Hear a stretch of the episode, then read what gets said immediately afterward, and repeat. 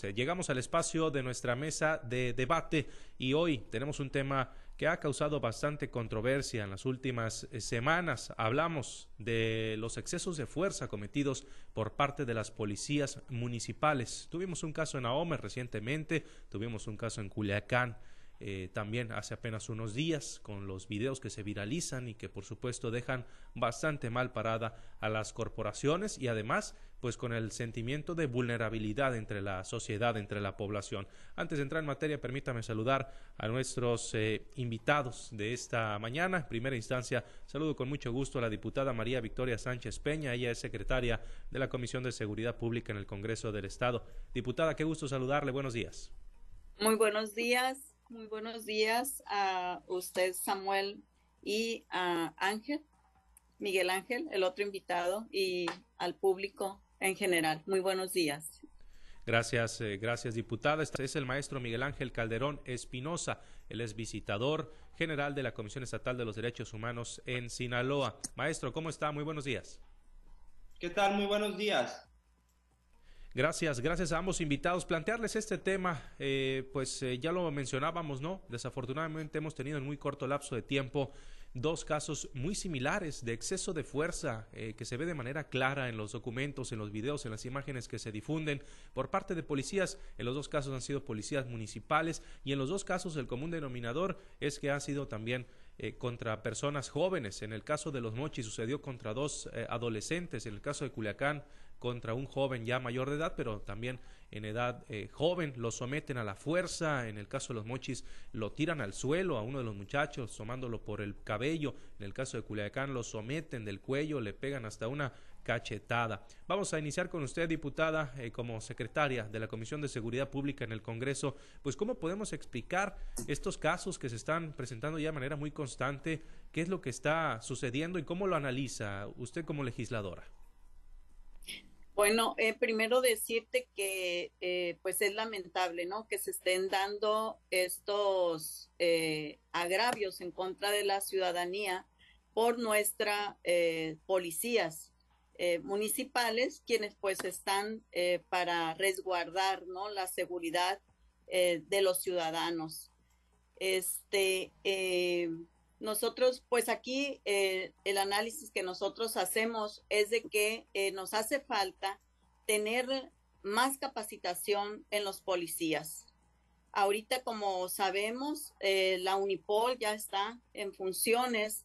Este tiene un año pasadita de creada la, la Unipol y pues aquí los presidentes municipales pues tendrían que eh, ya tienen los acuerdos con, con la Unipol, pero eh, a lo que nos hemos enterado son muy pocos los capacitados. Entonces se tiene que capacitar a más personal eh, policial, pues para que ellos tengan ese acercamiento y esas formas para tratar al ciudadano.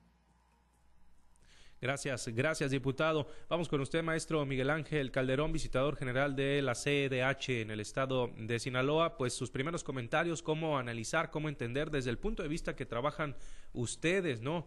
Este tipo de casos que se están eh, presentando constantemente en Sinaloa. Sí, muy bien. Eh, desde la perspectiva de la Comisión Estatal de los Derechos Humanos, este, nosotros este, pues tenemos facultades de acuerdo a la ley que rige nuestra actuación, pues para efecto de, investigar estos casos, de recibir las quejas o en su caso iniciar de manera oficiosa las investigaciones por presuntas violaciones a derechos humanos por estos casos. En este caso, pues la Comisión Estatal eh, ha dado cuenta a través de algunas investigaciones que se han iniciado de manera oficiosa sobre diversos casos que se han presentado y que tienen que ver pues con malos tratos que efectúan elementos de seguridad pública en contra de, de personas que en este caso pues han detenido, ¿no?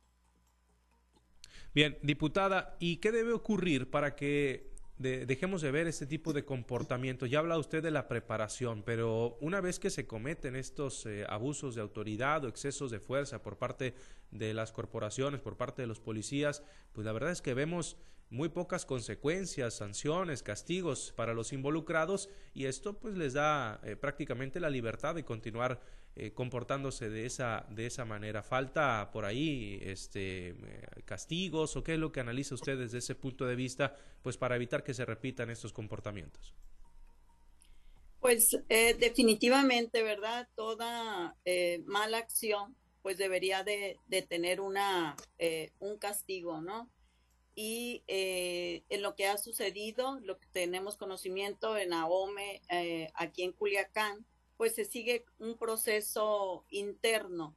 Eh, hay una demanda ya también que puso el joven de aquí de, de Culiacán, que esperemos pues que se le dé entrada y que pues si estas personas este, incurrieron en, en, esos, en ese uso de la fuerza excesiva, pues creo que pues debe de haber, ¿no? Alguna, alguna sanción este, para estos policías, porque no, no se puede, no se puede permitir estas situaciones. Yo creo que eh, todos los ciudadanos que, que vimos esos eh, videos, pues nos indigna, ¿no? ¿Por qué? Porque pues son nuestras policías, como lo digo, están para cuidarnos. Este, eh, la ciudadanía, pues somos los que los que aportamos de alguna manera, ¿no? Son servidores públicos para que ellos pues tengan este, una remuneración por su trabajo que hacen. Entonces, pero sí, pero sí me voy más al tema de la capacitación. Sí falta este, mucha capacitación en la Unipol, este, eh, como lo decía, tiene un año pasadito, algunos meses la Unipol, pero son pocos los policías que se han capacitado. Ahorita eh, tienen ellos 200 eh, policías que me comentaban, 160 son de eh, estatales y 40 policías son municipales nada más. Entonces, sí falta esa coordinación de los municipios con la Unipol para que se firmen los acuerdos que se tengan que firmar y que se preparen a más policías en el sentido de esa proximidad con la ciudadanía, de con ese humanismo, ¿no? Porque con ese sentido fue creado la, la Unipol para preparar a nuestros policías en ese sentido de proximidad con la, con la ciudadanía. Gracias, diputada. Eh, maestro, le planteo la misma pregunta básicamente, ¿no? ¿Qué, ¿Qué, considera usted desde el punto de vista de los derechos humanos que debería ocurrir como consecuencia eh, para estos eh, elementos de tal forma que se siente un precedente y no se repitan estas conductas. Bueno, en, relación a ese tema, te comento que la Comisión Estatal de los Derechos Humanos eh, ha, como ya lo señalaba, ha iniciado algunas investigaciones por estos hechos. Al respecto, la Comisión Estatal de los Derechos Humanos durante el 2022 emitió un total de 10 recomendaciones que tuvieron que ver con los hechos que estamos platicando el día de hoy. Y también te comento que en cada una de las recomendaciones, los puntos recomendatorios que se han establecido en ellas tienen que ver con dos aspectos, creo yo, muy importantes. Uno, que tiene que ver precisamente con lo que comentaba la diputada y que es la capacitación. Es decir, para efecto de que se impartan cursos de capacitación a los elementos de seguridad, pues para efecto de con ello tratar de evitar que se vuelvan a repetir estos actos, ¿no? Por un lado. Y por otro lado, también la Comisión Estatal recomienda a las autoridades cuando se acreditan violaciones a derechos humanos en contra de la integridad y la seguridad de las personas, pues para efecto de que se inicien los procedimientos administrativos y en caso de que surta alguna responsabilidad, pues para efecto de que se les sancione este, conforme al marco legal que, corresponda o conforme a las sanciones que establezca el marco legal al respecto. Creo que estos dos aspectos son muy importantes porque como ya lo, dice, ya lo dije, pues tienden de alguna manera a tratar de evitar que estos hechos se sigan eh, de alguna manera presentando. La capacitación también, por supuesto, es un elemento muy importante que también se tiene que tomar en cuenta pero creo que también las sanciones administrativas creo que pues, forman un papel fundamental también eh, en esta cuestión. En los casos que nos menciona, maestro, del año pasado, ¿son por exceso de fuerza también? Así es, así es. Tienen, que, tienen que ver. No todos se hacen virales. ¿Perdón? Hay muchos casos entonces que no se hacen virales o no llegan al Hay muchos público. casos que no se hacen virales, sin embargo llegan quejas a la Comisión Estatal de los Derechos Humanos por, pues, por algunas situaciones que, que tienen que ver con este, violaciones o presuntas violaciones a la integridad y a la seguridad personal de las, de las personas que en este caso son detenidas por elementos de seguridad este, de las diferentes corporaciones del Estado. Gracias, maestro. Regresamos con usted, eh, diputada. Eh, desde el ángulo social, desde el punto de vista de la ciudadanía, pues, eh, ¿cómo nos deja esto, no? Porque hay muchas personas que desconfían bastante de las policías eh, y más cuando se difunden ese tipo de imágenes. No podemos generalizar, hay elementos que son muy buenos, ¿no? Pero lamentablemente eh, por uno la llevan todos y pues desde el punto de vista social, usted que además tiene representación eh, social como legisladora, ¿cómo analiza el sentir de la sociedad ante estas eh, lamentables imágenes? Pues mira, eh, sí nos falta todavía la sociedad y, y eso nos lo dicen en la calle, nos falta todavía generar esa confianza, ¿no? Eh, hacia el policía municipal, hacia el policía estatal. Y creo que eh, estas capacitaciones para eso nos van a servir, para que haya esa proximidad, ¿no? Del policía con el ciudadano. Ah, Hay algunas asociaciones que ya están generando este acercamiento de los policías este, con los ciudadanos, los llevan a las escuelas, este, que conozcan ¿no? Eh, al policía, pero nos falta, nos falta todavía mucho la cuestión de la, de la capacitación. Yo insisto en eso y también no dejar de lado que eh, los policías, pues uh, ahorita creo en, esta administración se les aumentó un poquito el salario, ¿no? También eso es importante que tengan ellos eh, este, los salarios adecuados para que eh, pues puedan ellos tener, cubrir todas sus necesidades de su familia en su casa, eh, que tengan eh, las herramientas necesarias también para que ellos puedan hacer su trabajo. Este, hay un tema que, que la verdad eh, nosotros lo estamos viendo ahorita y estamos viendo a ver cómo apoyamos a los policías para que ellos puedan tener acceso a la vivienda, porque a mí es la, la vivienda es un derecho humano y cómo es posible que el policía no tenga ese acceso a la vivienda. Entonces es un tema que tenemos que verlo, que tenemos que ver cómo resolver para que el policía pueda tener el acceso a la vivienda. Gracias, gracias diputada. Maestro, regresamos eh, con usted. En el tema de la capacitación, que ha sido el énfasis en, en los comentarios de, de ambos, ¿no? Eh, ¿qué, ¿qué, recomendaría usted en cuanto a eh, los derechos humanos, precisamente que es el tema que a usted le compete? Eh, ¿Cómo hacerle entender a los policías que el trato con la ciudadanía pues debe ser priorizando el respeto precisamente a los derechos humanos. En eh, ambos videos que se hicieron virales en estos eh, dos últimos casos, vemos cómo los jóvenes les piden calmarse y esto parece que en vez de calmarlos los eh, molesta, los enoja y los pone mucho más agresivos. no sé si el tema psicológico, el tema mental, el tema emocional tiene también ahí que ver, pero ¿qué recomendaría usted?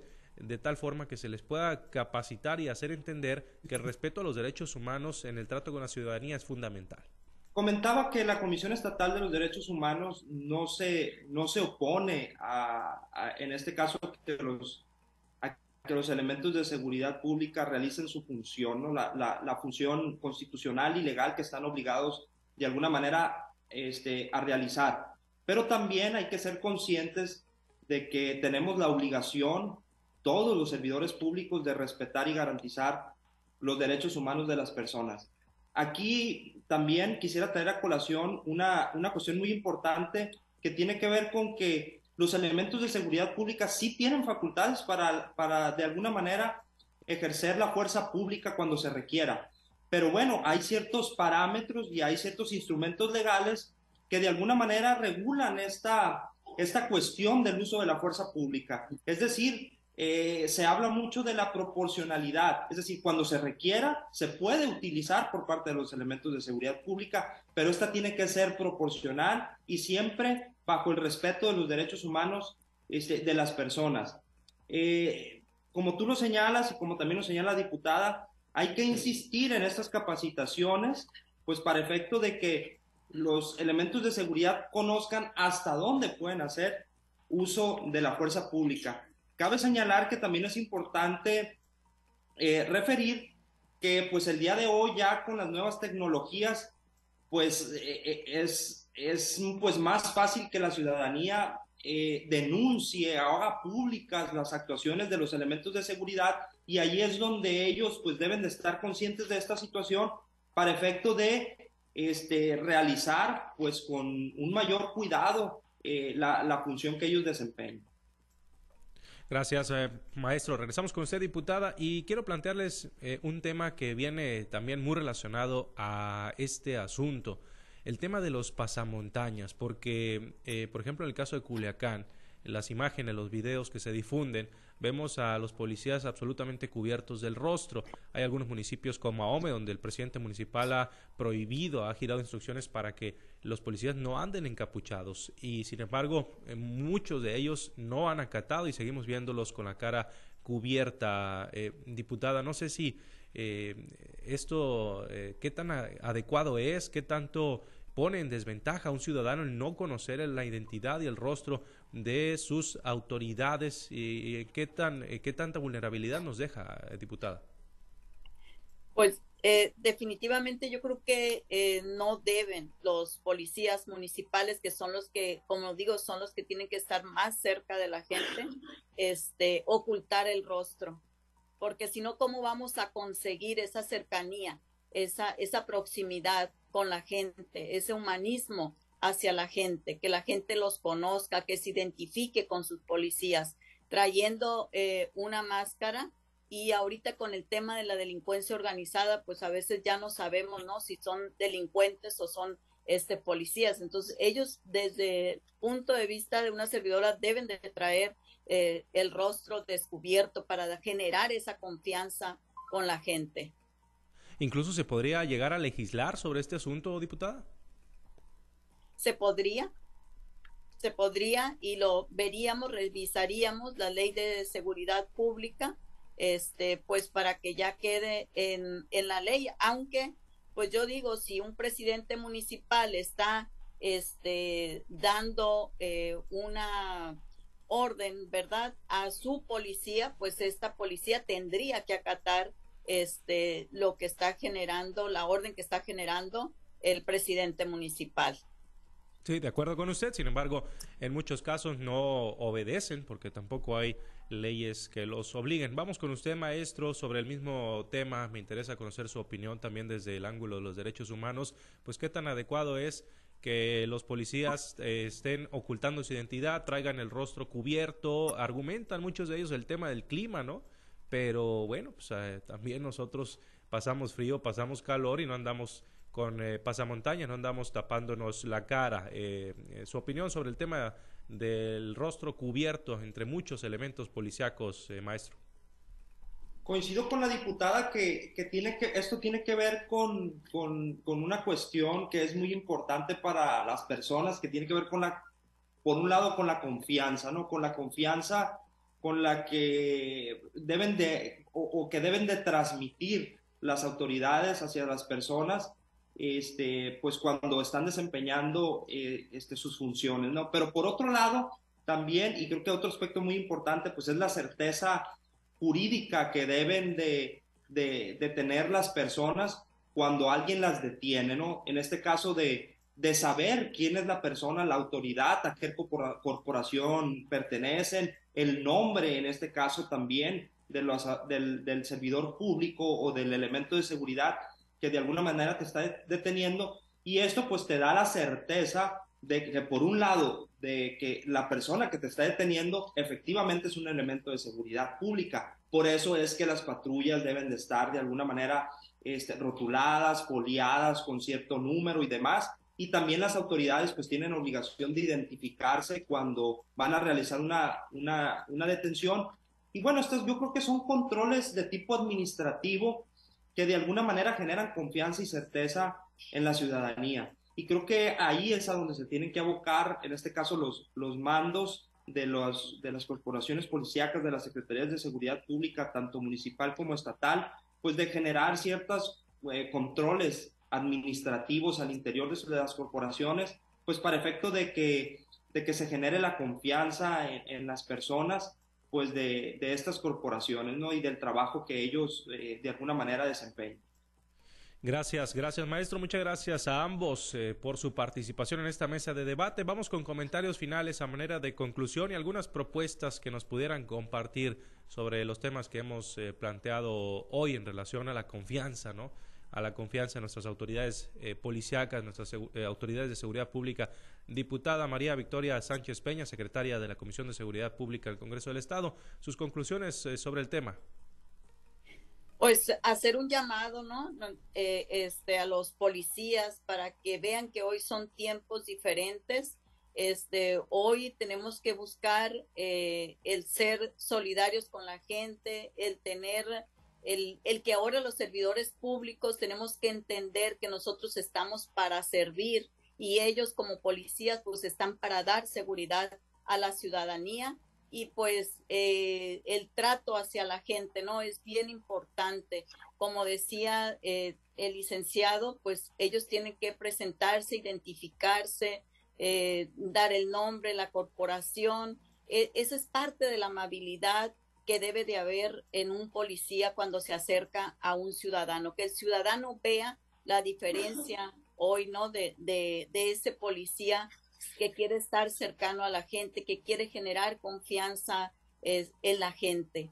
E, ese sería el llamado y bueno, pues nosotros seguiremos trabajando en el tema de, como lo comentaba, de la vivienda, en el tema de seguir viendo eh, por mejorar los salarios también de los de los policías. Creo que es muy importante que tengan las herramientas ellos para trabajar, sus uniformes que se les sigan este, eh, dando sus eh, botas. O sea, eh, eso, eso también es importante que él se sienta que está teniendo todo para poder él dar ese servicio a la ciudadanía. Muchas gracias, diputada. Maestro Miguel Ángel Calderón Espinosa, visitador general de la Comisión Estatal de los Derechos Humanos en Sinaloa. Escuchamos sus conclusiones.